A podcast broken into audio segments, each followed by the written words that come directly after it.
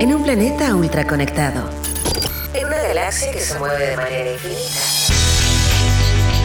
La creatividad es la inteligencia divirtiéndose. Porque nada se compara con una buena idea y sabemos que hay vida más allá de los emprendimientos.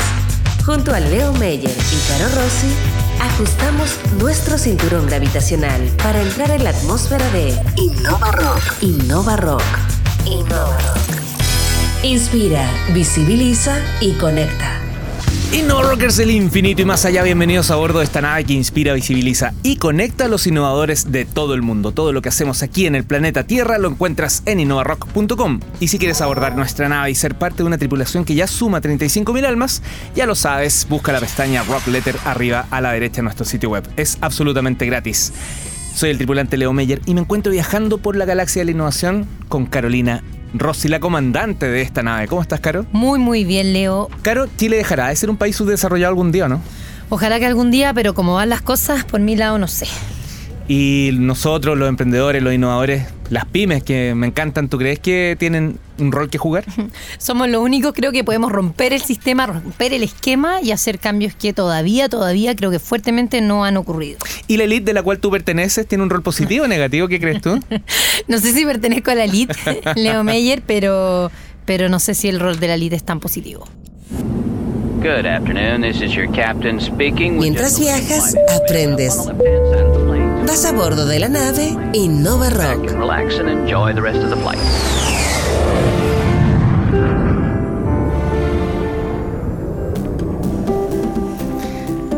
Así es, vas a bordo de esta cabina principal en Nave Innova Rock. Yo soy el tripulante Leo Meyer y me encuentro con la tripulante Caro Rossi en una tremenda conversación aquí en Innova Rock. ¿Tienes algo que decirnos? Aprovecha las redes sociales y RockCL, tanto en Facebook como en Twitter y además en Instagram somos InnovaRock. Oye, suscríbanse a nuestro newsletter. ¿Chile se está acercando a ser un país desarrollado o nos vamos a quedar en la B por un buen tiempo? Para conversar de esto y otros temas ligados, aborda la nave Innova Rock el cientista político investigador del Centro de Economía y Políticas Sociales de la Universidad Mayor y del Centro de Estudios de Conflicto y Cohesión Social, además coautor del estudio El Poder Empresarial y el Estado Mínimo, la derrota de la política industrial en Chile, Aldo Madariaga. ¿Cómo estás, Aldo? Hola Leo, gracias. Muchas gracias por la, por la invitación, Leo, Caro. Bienvenido. El invitado con la, con la presentación más corta que hemos tenido en los... es tremendo el cargo, son muchos cargos, Aldo. Vamos a tener que quedarnos con uno o dos, ¿eh? pero ah, ahí vamos a matizar durante el programa.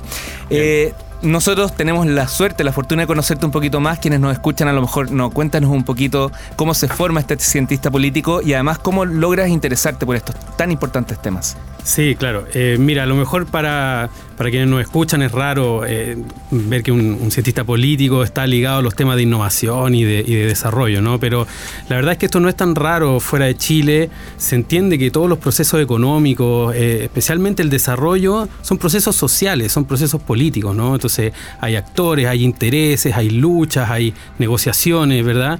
la misma política pública tiene mucho que ver con eso. Entonces, uno tiene una mirada desde esa perspectiva a los procesos de desarrollo. ¿no? Entonces por ahí va la cosa. Yo hice mi estudio afuera en Alemania eh, y me metí mucho en esto de, bueno, cuáles son los actores que impulsan el desarrollo, cuáles son los frenos, eh, los aceleradores, ¿verdad? En, en, perspectiva comparada, viendo qué pasó en distintos países, ¿no? Y desde ahí ver, bueno, cuál es la, la característica de Chile, qué ha pasado acá, qué puede pasar, ¿no? Entonces ese es como un poco el, panorama que desde la ciencia política puede dar. Y hay un estudio que nos acercó mucho a estos temas, que tiene un nombre y me parece que se puede descargar o, hay que ir a comprarlo. Sí, bueno, la verdad, esto, la, la, academia funciona así, esto está detrás de un paywall, tienes que pagar para llegar al, al, artículo, pero hay una, una versión de entrevista en CIPER que se puede descargar y ahí están todos los temas conversado de manera mucho más amena y, está todo ahí. Vamos a poner el link y el estudio se llama. Perfecto, se llama eh, La derrota de la política industrial y el Estado mínimo en Chile. Ya no me acuerdo el nombre específico, pero, pero va por ahí. Aldo, me imagino que también el nombre tiene que ver con la posibilidad de que Chile eh, rápidamente sea un país desarrollado. primera pregunta, ¿qué es ser un país desarrollado? Sí, bueno, eh, es una pregunta súper complicada porque eh, esto tiene que ver con indicadores, eh, qué significa esto, ¿no? cuáles son todas las dimensiones económicas, social, políticas. Eh, medioambiental, esto es muy importante hoy en día, ¿no? Entonces, bueno, hay un indicador que es el del Banco Mundial que dice que Chile ya es un país de ingresos altos. Entonces estamos en el grupo de los países altos, eh, con, estamos en la OSD, ¿no es cierto? Entonces Chile ya de hecho no recibe ayuda de, instituciones extranjeras, ¿no? De, eh, entonces pareciera que ya nos graduamos, pero bueno, la realidad, este programa dice claramente para nadie eso es una evidencia clara, ¿verdad?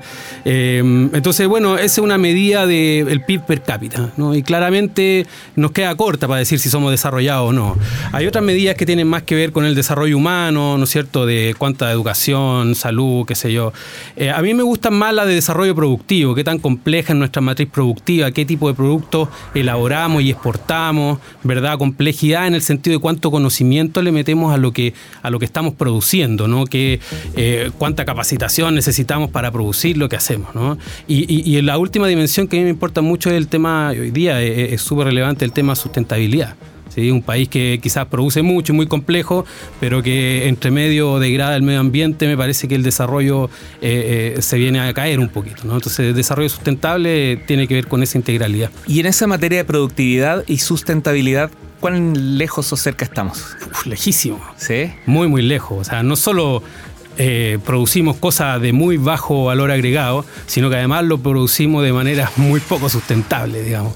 Todo lo que es minería, agricultura, tiene efectos tremendos en el medio ambiente, entonces estamos mal en todas las dimensiones. O sea, no hay ninguna métrica que nosotros estemos un poco mejor parados. Hay cosas, sí, bienestar social. Chile es un país que ha avanzado mucho en todos los indicadores de salud, de, educación relativos sobre todo a la región, a América Latina, estamos muy bien parados, ¿no? Pero la pregunta ahí es sobre eh, la proyección a largo plazo. ¿Cuánto se puede sostener esto? Eh, produciendo, ¿no es cierto?, haciendo, produciendo roca y exportando las rocas, que es el cobre, ¿no? O, degradando los medio ambiente entre medio. O sea, ¿cuánto más va a aguantar esto? Cuando se habla de matriz productiva, eh, yo pienso siempre en eh, las grandes, grandes empresas, una minería y cómo se está trabajando ese recurso, etcétera. entonces, digo, ¿cuánto nos sirve que a nosotros no entre, no entre plata si esa plata igual nos está esparciendo, nos está dividiendo de la manera correcta? Que creo que es como la crítica del ciudadano a pie. Exacto. ¿Cómo se ve, cómo se, mide ese factor, cómo se analiza ese tema? Es que bueno, desde el, desde el punto de vista productivo uno entiende que hay cierta industria, ¿no? Y por eso que siempre se le ha puesto tanto énfasis a la industria manufacturera, ahora un poco más en los servicios de alto valor, porque tienen lo que se llaman como externalidades positivas o generan encadenamientos, ¿Qué quiere decir que tú puedes a partir de eso generar más actividades, más empleo y de mejor calidad. Si tú tienes una matriz basada en, la exportación primaria o extractiva, ¿no? genera muy poquito empleo, muy poca capacidad para redistribuir a otros sectores o generar empleo en otros sectores, ¿no? impacta muy poco en otros sectores.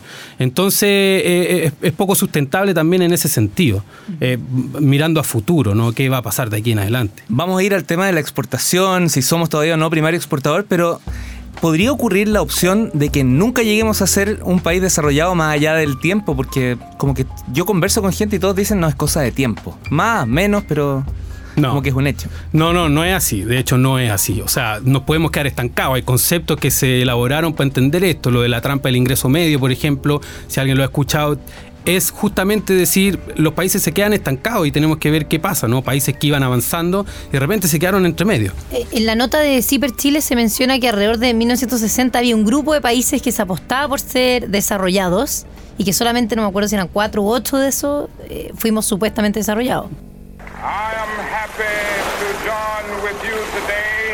Echa a volar tu imaginación.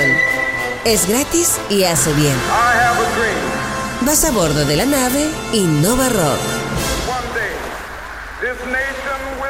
Soy Leo Meyer, un tipo que tiene muchos sueños junto a otra soñadora, Caro Rossi. Estamos cruzando el espacio sideral a través de la nave Innova Rock. Hoy conversando con el cientista político investigador del Centro de Economía y Políticas Sociales de la Universidad Mayor, entre otras cosas, Aldo Madariaga.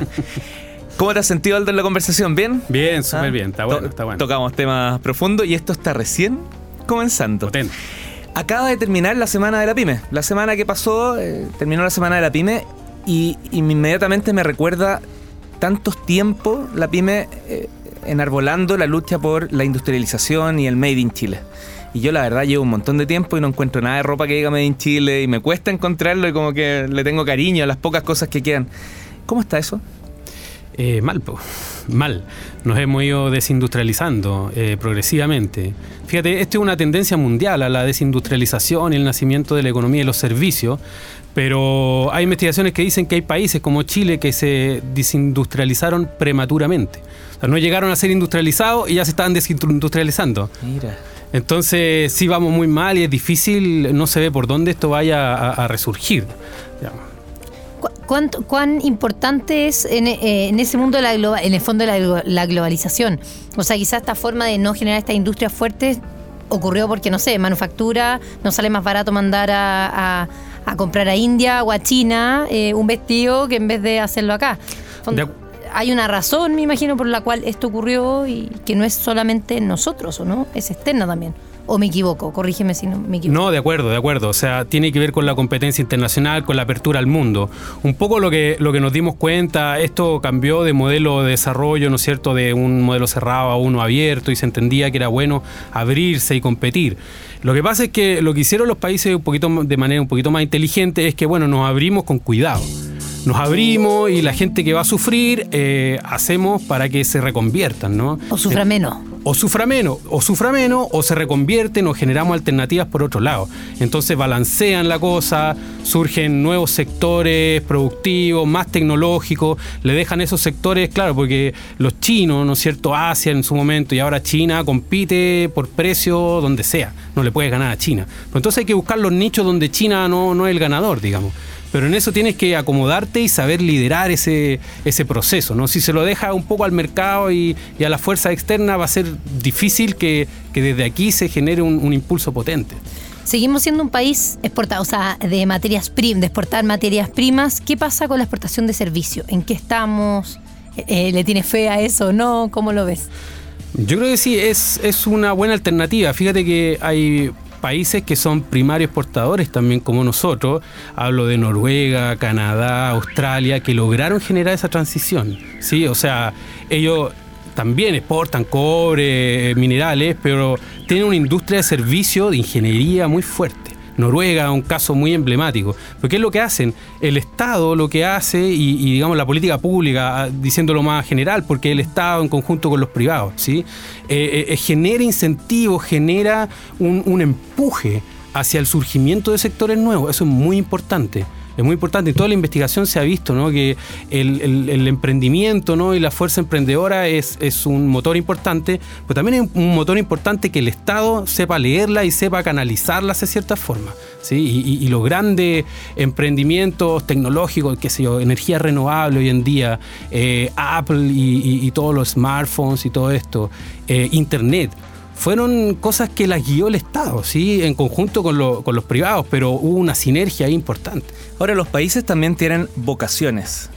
Em, no sé si eso influye, nosotros nos hemos dado cuenta de la vocación que tenemos, porque parece que aquí hay mineral y vamos con el mineral nomás, pues, pero ¿cómo no va a haber nada más? No, yo no creo en eso eso de la vocación yo creo que es una justificación mala, ¿no? Para decir, bueno, esto es lo nuestro eh, y tenemos que hacer lo que tenemos, ¿no? Porque los países que se industrializaron tampoco es que tenían, o sea, Estados Unidos no es que estaban nadando en, smartphones, ¿no? O China, ¿verdad? O, el caso emblemático de eso son los países asiáticos y Finlandia. Finlandia es un país eh, forestal forestal y genera todo un movimiento hacia un país industrializado, tecnológico, lo que sabemos ahora. No, que una tremenda empresa que era una empresa forestal. Ahora, tú hablas de los gobiernos y no hemos tenido el mismo gobierno en los últimos 20, 30 años. Eh, ha ido cambiando de gobierno. En ese sentido, los dos han estado equivocados y ninguno se la ha jugado. Yo creo que sí, ninguno se la ha jugado. O sea, aquí en Chile prima una visión que, bueno, tiene una cierta lógica, pero yo creo que cuando uno ve los casos exitosos en el mundo, eh, uno se da cuenta que, no es una visión correcta. O sea, eh, así siendo pragmático y viendo qué es lo que funciona, uno ve que hay que tener más decisión. Esto es lo que, todo el mundo está hablando afuera. Aldo, ¿y cómo influye un, un gobierno no gobierno, que es la élite en general en la empresa privada? ¿Qué rol juega ahí? Claro, tiene un rol, eh, en la élite en general es muy conservadora es conservadora, aquí tenemos empresas grandes que lo hacen bien, ¿no? Entonces, empresas forestales, mineras que lo hacen bien, y qué es lo que dicen, como, bueno, ¿por qué me voy a mover si yo lo hago bien? Y el problema es que, claro, ahí es donde está el rol del gobierno, de decir, bien, tú lo haces bien, pero para el país en conjunto quizás esto no es tan beneficioso, ¿no? Necesitamos generar sectores que generen más empleo, de mayor valor agregado, ¿no es cierto? Eh, poder generar más capacitación y estos sectores son muy pequeñitos, ¿no? Y para eso se requiere esa posibilidad. El, problema de esta élite que muchas veces eh, eh, bloquea esos procesos. Dice, no, yo no me quiero mover, yo estoy cómodo y no quiero. Esto que ocurre en Chile, donde la elite bloquea los procesos, entonces hace que quizás no, no, no sea un país desarrollado, eh, ocurre también en el resto del mundo, yo me imagino. O sea, creo que la elite tiende a ser bastante conservadora a nivel global. ¿Es así o no es así? Sí, es verdad, es verdad. No, yo no creo que esto sea un tema cultural, que aquí los empresarios chilenos o que los chilenos son masivos. no, la cultura no tiene mucho que ver en esto. Yo siempre doy este ejemplo. En, el siglo XIX, los ingleses que iban a Japón decían, oh, los japoneses son flojos. Cuando iban a Alemania decían, oh, son ladrones. Esto es real, no son las crónicas. ¿no? Entonces ahí hay un, se genera una sinergia. El Estado, por una parte, los gobiernos dicen, oye, ¿saben qué? Paremos la cosa, vamos a ir para este lado y se suben al carro o no. Y los empresarios van a subir al carro porque van a ver que eso les, les van a beneficiar también. Entonces yo creo que se necesita harta decisión y voluntad para generar ese, ese tipo de transformación. Aldo, y en el caso de los ciudadanos, quienes nos están escuchando, no, no, se pueden ir a tomar el metro, no me parece que esto de la evasión sea el, sea el camino, salir a las calles y todo. ¿Cómo, cómo podemos hacer cambios desde, desde la ciudadanía? Mira, está difícil. Eh, yo creo que en, Chile siempre se dice que un país de emprendedores. Yo creo que es verdad. ¿eh? Hay, hay, mucho espíritu emprendedor en Chile. Eh, mucha gente que se la juega. Yo creo que la verdad lo que, lo que falta un poco es que haya una, institución y por eso apelo al gobierno para que, para que acompañe ese, ese jugársela, ¿no? Porque si uno se la juega y se tira a la piscina y, cae sin agua, ¿verdad? Es un problema, ¿no? Entonces uno la piensa antes de, tirarse a la piscina. Si tienes agüita y hay un colchón, entonces uno dice, bueno, me tiro varias veces, ¿no? Y de repente voy a caer parado. Pero si no está ese colchón, es muy difícil que uno se la juegue. Queremos llenar tu mente con ideas nuevas. Vas a bordo de la nave Innova Rock. Soy Leo Meyer y junto a Caro Rossi estamos de regreso en Nave Nueva Rock. Estamos conversando a bordo de esta nave con el cientista político investigador del Centro de Economía y Políticas Sociales de la Universidad Mayor, Aldo Madariaga.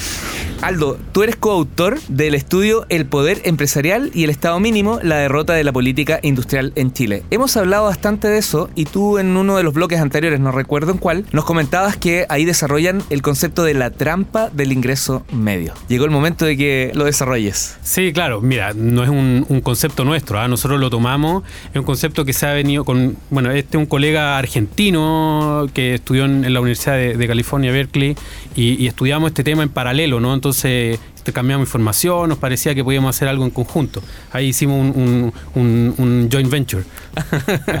eh, y el, concepto viene de, hace un par de décadas y lo que implica es que habían países que venían avanzando, uno, se, tenían las teorías en ese momento, era que los países seguían un curso normal, natural del desarrollo. Y en ese momento los países que venían avanzando y parece que se iban a desarrollar en un par de décadas más, se quedaron estancados cuatro décadas después, años 60, años 2000, seguían ahí en ingresos medios. Entonces, chuta, algo pasa aquí, parece que hay una traba, ¿no? Entonces ahí se le llama la trampa del ingreso medio, porque según lo mide el Banco Mundial, justamente esos están catalogados como ingreso medio. Eh, y Chile ahora salió al, ingreso alto, pero en realidad todas las características de este país son de ingreso medio, digamos, está en la trampa, digamos, eh, en el sentido productivo, ¿sí? Porque medio alto es una cosa de contabilidad de, PIB nomás. Eh, y, la, dinámica, el, sentido es el siguiente en ingresos bajos, los países de ingresos bajos eh, compiten internacionalmente con precios bajos. Tienen una fuerza de trabajo poco calificada y entonces gana, gana poco, digamos, tú les puedes pagar poco, entonces eh, productos con bajo valor agregado que tú compites por precio básicamente.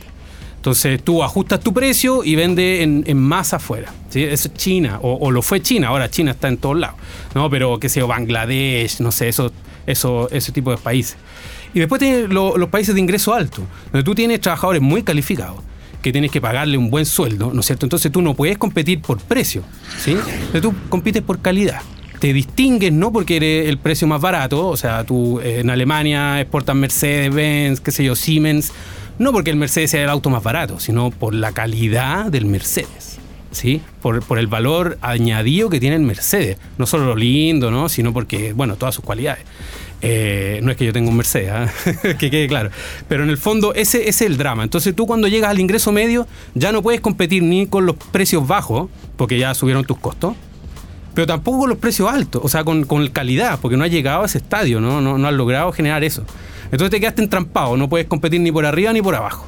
¿Verdad? Entonces, el- el- la pregunta es, bueno, ¿qué se hace para salir de la trampa? ¿Y qué se hace para salir de la trampa, Aldo?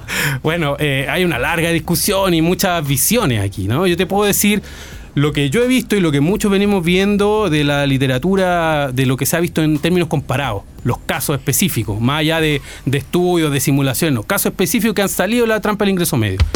Eh, este asiático, son los países que uno conoce, ¿no? Este asiático, Finlandia, incluso Irlanda por ahí. ¿Qué es lo que Irlanda es un caso medio ahí? Pero, ¿qué es lo que han hecho? Los países han apostado por, cierto, por cierta industria, por ciertos sectores que están ahí a la vanguardia. ¿sí? Esto es, un- es una cosa media anatema, porque se dice, no, es que el Estado no puede elegir una industria, porque qué pasa si después quiebran y el Estado, ¿no cierto?, invirtió ahí y dónde van los recursos. Pero te voy a poner un ejemplo. Finlandia con Nokia. Nokia era una empresa forestal hasta los años 60. El Estado finlandés empieza a poner, a apostar, dice, mira, se viene el tema de la tecnología, los teléfonos, y hace un spin-off, ¿sí? Y Nokia empieza a, a generar tecnología, teléfono, todo, bueno, después la historia es conocida. Nokia se transformó en Nokia, Finlandia ya no fue un país forestal, fue un país Nokia, digamos, el país Nokia. ¿Qué pasó? Nokia quebró hace poco, ¿no? Hizo todo, no se logró montar en la era de los smartphones. Y Nokia quebró, se hizo una- unas alianzas ahí, bueno, quebró Nokia y ahora se está reconvirtiendo. Pero ¿qué tuviste en el proceso? Tú puedes decir, lo- los agoreros te van a decir, no, viste, el Estado no puede apostar por un sector, qué sé yo.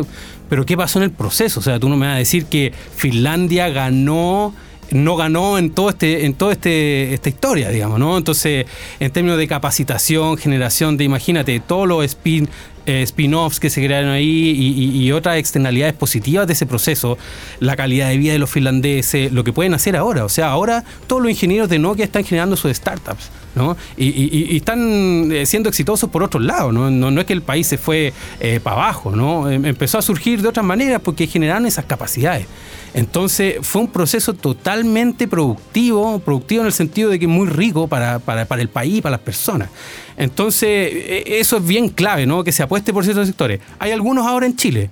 eh, que, que de repente te dicen, ¿no? Está el tema de energía renovable, hidrógeno, el litio, qué podemos hacer con las baterías, ¿no? Entonces, falta un poco tirarse a la piscina, lo decíamos recién.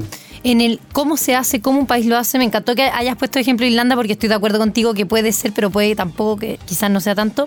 Eh, Irlanda lo hizo con beneficios tributarios en el fondo. Tiene una estructura tributaria que apoya a empresas en tecnología. Hoy día en Irlanda pagáis menos del 15%, creo que es 12-13% impuesto de empresas, cuando el resto de la Unión Europea paga sobre el 27%. Varía de acuerdo a qué país, pero más o menos. Eh, ¿Algo así podrías apoyar o al revés nos podría jugar en contra? Mira, eh, está buena ¿Cuál la es la pregunta. forma? Está buena la pregunta. Mira, hay varias alternativas, ¿no? Irlanda lo hizo así. El problema es que Irlanda se transformó en un. El, el problema de ahora de Irlanda es que ahora sabemos que se transformó en un paraíso, Paraíso, tributario. exacto, Y no porque paraíso cobre. Claro, un paraíso fiscal. paraíso. No porque cobre bajo impuesto, que lo puede hacer, no puede ser una, una alternativa.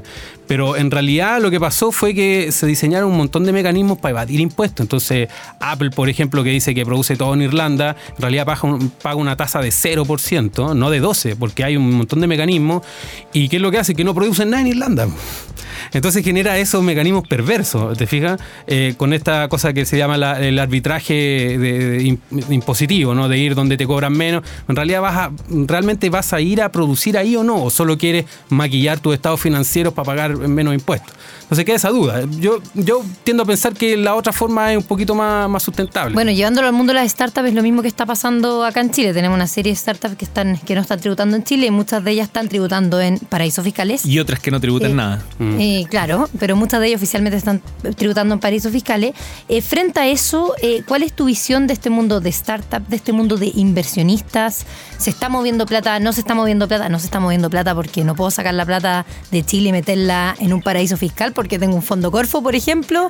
Eh, todas esas informaciones que eh, como periodista libremente puedo acá hacerme... eh, no sé cómo decirlo, decirlo porque sé que así está pasando. Sí, bueno, yo creo que, Chile, lo, dijimos recién, Chile es un país súper dinámico en eso. hay bastante emprendedores y gente que quiere jugársela.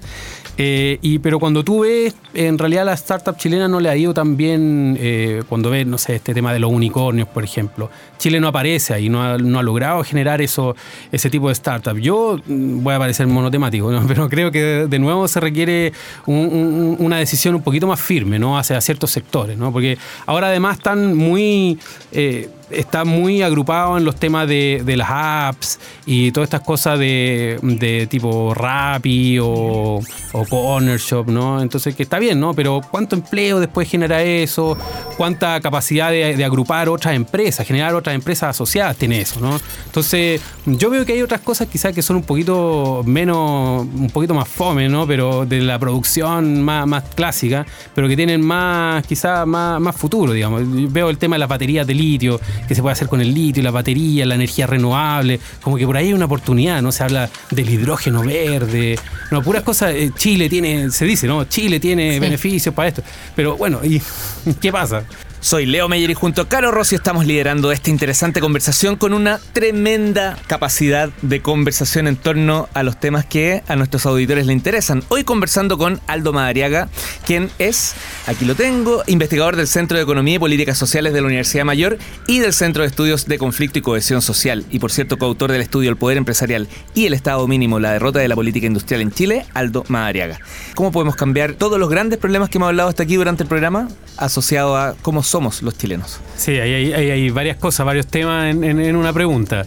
Eh, sobre el tema de capacitación en específico, mira, uno ve de nuevo los rankings y los datos y en, a nivel latinoamericano estamos bien, los niveles educativos de Chile está bien, está cerca de la OCDE en términos de, cuánto se completa la educación, pero está muy, muy bajo en términos de la calidad de la educación. Esto ya está, repetido varias veces, ¿no? Y, un componente súper, súper importante es la capacitación y la educación técnica. Fíjate, todos estos países que hemos estado hablando tienen un componente de educación técnica súper fuerte.